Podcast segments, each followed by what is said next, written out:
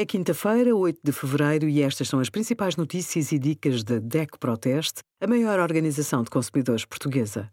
Hoje, em DECO.proteste.pt, sugerimos Guia para herdar e partilhar bens, Dieta Mediterrânica, 5 razões para usar azeite e os resultados dos nossos testes a 70 microondas.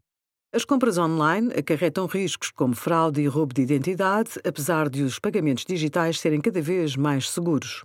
Se mesmo assim tem receio de colocar os dados do cartão de crédito nos sites de pagamento de compras online, pode optar por criar um cartão virtual. Em princípio, é possível obter um cartão de crédito virtual gratuito a partir de qualquer dispositivo eletrónico com acesso à internet. O MBNet é o serviço mais comum de criação deste tipo de cartões, ao qual tem de aderir antes de começar a utilizar. Obrigada por acompanhar a DEC Proteste a contribuir para consumidores mais informados, participativos e exigentes. Visite o nosso site em deco.proteste.pt.